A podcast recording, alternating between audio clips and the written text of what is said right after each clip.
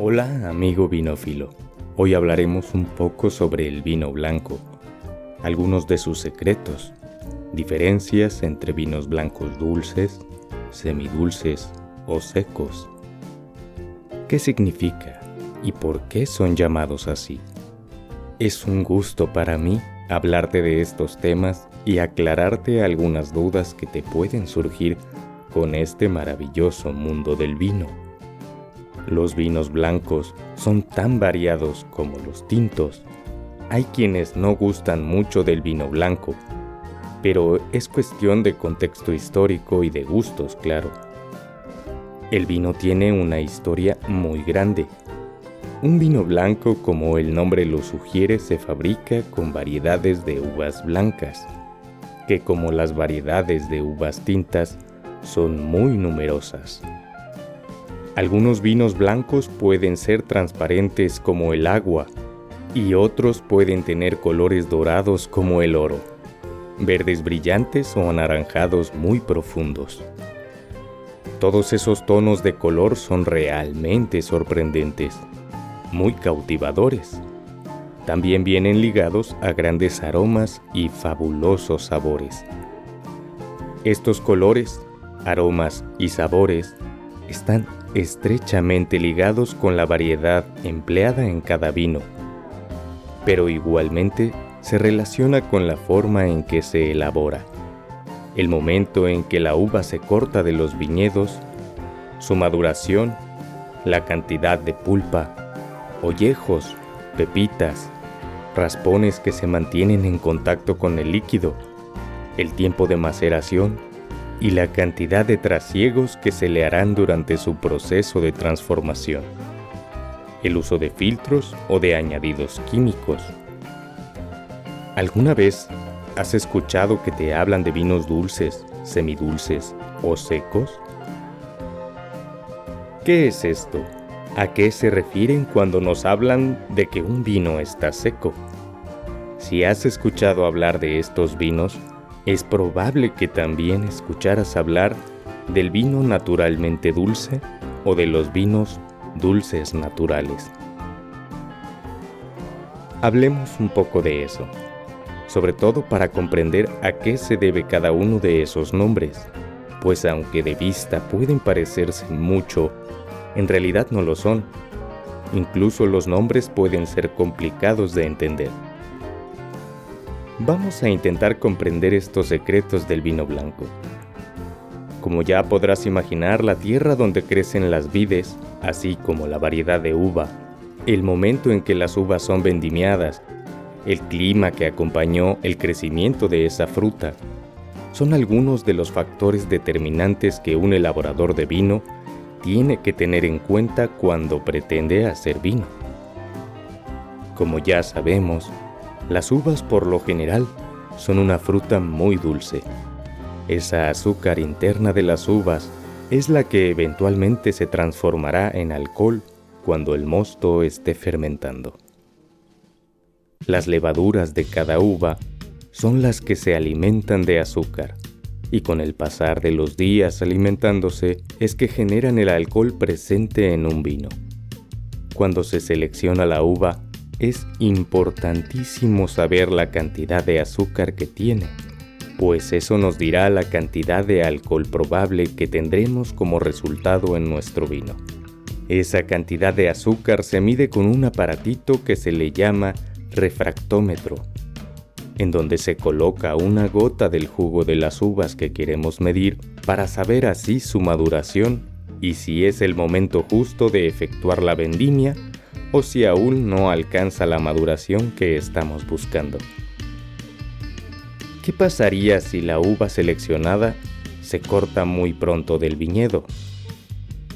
Pasaría que, muy probablemente, ese vino fermente muy pronto, bueno, que no termine de fermentar, y que la cantidad de alcohol mínima no se cumpla, que no termine sus procesos o que quede muy ácido o simplemente que no sea un resultado favorable. Cortar pronto la uva igualmente provocaría que nuestro vino no tenga la estructura o que no posea los sabores adecuados. Cuando una uva es cortada en su punto óptimo de maduración sacrimétrica, esa uva contiene la cantidad exacta de azúcar, levaduras, de líquido y de pulpa. Esto nos dará como resultado que el vino fermente correctamente, madure de manera adecuada y sus sabores, aromas y colores sean realmente impresionantes. Sus niveles de azúcar eran perfectos y esto hace que se consuman en su totalidad. Cuando esto pasa, es un vino seco, un vino que no tiene azúcar residual después de su fermentación. Definitivamente los vinos blancos secos son suculentos. Personalmente son de mis favoritos y son tan versátiles que bien elegidos pueden acompañar platillos que usualmente pensarías que solo combinan con vinos tintos. Las uvas que se cortan muy maduras han perdido gran cantidad de líquido y el líquido que aún contienen es considerablemente más dulce que al principio o que en el punto óptimo. Esto da como resultado que las levaduras tengan muchísima más azúcar donde alimentarse, pero no significa que las levaduras se van a poner bien gordas y serán contentas por tener tanto donde comer. Llega un punto en el que la misma producción de alcohol, derivada de este proceso que transforma el azúcar, va matando lentamente a dichas levaduras que no soportan vivir más en un entorno tan alcohólico. El sabor de estos vinos es dulce porque tiene azúcar residual que se quedó estancada y sin la posibilidad de transformarse en alcohol. Evidentemente, el nivel de alcohol de estos vinos es superior al de los vinos secos, a veces poco, a veces mucho. Por eso el resultado final con frecuencia será un vino más alcohólico, más robusto y claramente más dulce. Estos vinos dulces son los vinos naturalmente dulces. Casi nadie especifica ni habla del tema, pero igualmente existen vinos dulces naturales. Pero ¿de qué me estás hablando? Como lo oyes, vinos naturalmente dulces y vinos dulces naturales. La diferencia es que en los vinos naturalmente dulces ese dulzor es resultado principalmente de la gran cantidad de azúcar que contenía la uva a la hora de ser vendimiada, de manera totalmente natural. No se les añade nada y es solo por la elección del momento indicado de vendimia para que el vino resulte de una o de otra manera. En los vinos dulces naturales, los fabricantes de vino agregan azúcares, añaden dulzor, pero solo hasta el punto en el que quede un porcentaje que podría ser natural.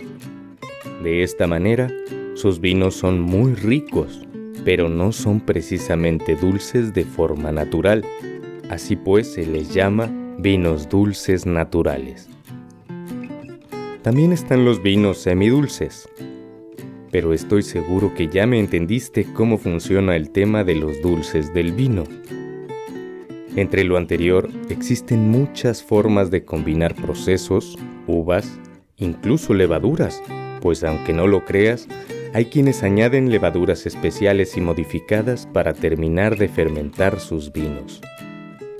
Les aseguro que en el mundo del vino es bueno estar atento a lo que nos venden, pero sobre todo a lo que nos bebemos. Entre más natural sea el vino, entre menos intervenciones químicas o físicas tenga un vino, más rico y saludable será. Bueno, puede que un vino intervenido químicamente, muy estudiado y controlado, sea igualmente rico, no digo que no. Pero desde mi punto de vista, entonces deberíamos sorprendernos más por el conocimiento del enólogo que se encargó de la elaboración que de la salud, naturalidad y expresiones que la misma naturaleza nos regala en cada trago.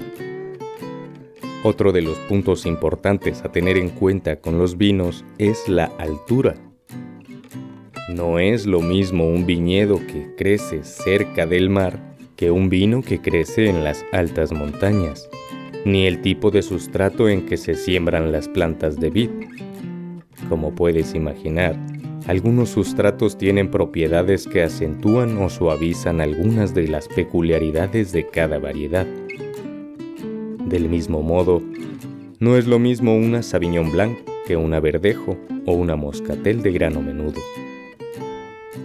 Todos esos factores, incluidos la forma de elaboración, la fecha de la vendimia, el clima en que crecieron, las plantas que comparten las parcelas en el viñedo, si el viñedo está en el hondo del valle o en la ladera que apunta hacia un punto cardinal específico, la cantidad de uva que se deja en cada planta, la cantidad de hojas también, la altura a la que se deja crecer el tronco de la cepa, o si se trata de manera ecológica, así como factores relacionados con el clima, si es árido, húmedo, frío o caliente.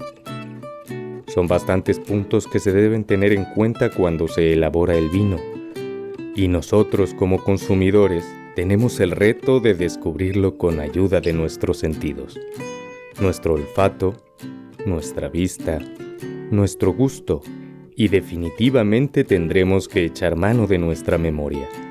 Eso es lo menos que podemos hacer después de tanto trabajo atrás de cada copa que nos podemos beber. Aprender a descubrir estos secretos incrementa mucho las ganas de beber más vino y con más frecuencia. Esto es una alerta, porque una vez que comienzas a entender cómo se debe hacer para encontrar estos secretos, no querrás beber ya otra cosa. Nos podríamos pasar el día entero hablando de estos secretos del vino blanco, sus diferencias entre las variedades, elaboraciones, niveles de acidez, sus volúmenes, si pueden ser criados en barrica como los vinos tintos, cuáles son los ácidos que se encuentran presentes en una botella, o cuáles son sus alcoholes, así como a qué temperatura debemos beberlos. Pero todos esos detalles y otros, muchos más, los iremos descubriendo en los futuros episodios del podcast. Si quieres saber más, mucho más del mundo del vino, no te pierdas los episodios del podcast Envíame alguna duda, pregúntame, con gusto responderé a las preguntas que me hagas. A veces tardo en responder, pues atiendo a muchas personas, no solo con el tema relacionado al mundo del vino.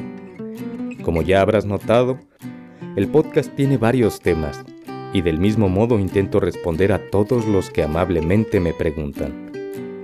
Es por eso que si me mandas un correo o me escribes un mensaje en la página de Facebook, a veces tardo un poco en responder, pero respondo a todos. Así que bueno, si te gustó esta información, si te pareció interesante, ayúdame suscribiéndote a la página de Facebook, al podcast a través de tu plataforma favorita, Google Podcast, Apple Podcast, Spotify, Radio Public, en fin, la que gustes. Comparte este episodio e invita a tus amigos a unirse al mundo de los binófilos. También estaría encantado de leer alguna experiencia tuya con el vino blanco. Un vino blanco puede ofrecerte magníficas combinaciones de sabor, grandes maridajes muy exóticos. Estos vinos pueden ser bebidos en diferentes horas del día, en diferentes tipos de reuniones. Una copa de vino esconde tantos secretos que se vuelve una excelente confidente y una fabulosa experiencia. ¿Has probado ya algún vino dulce, semidulce o seco? No te pierdas el siguiente episodio relacionado al mundo del vino. Nuestra cita será el próximo lunes. Así tendrás toda la semana para saborear buenos vinos antes de escucharnos de nuevo. Es un gusto estar contigo. Muchas gracias por invitarme a compartir estos conocimientos. Me voy, no sin antes recordarte que con pan y vino se hace el camino. Yo soy Eliot Manzanares y esto es Si lo sientes, dilo, que siempre habrá alguien ahí para escucharte.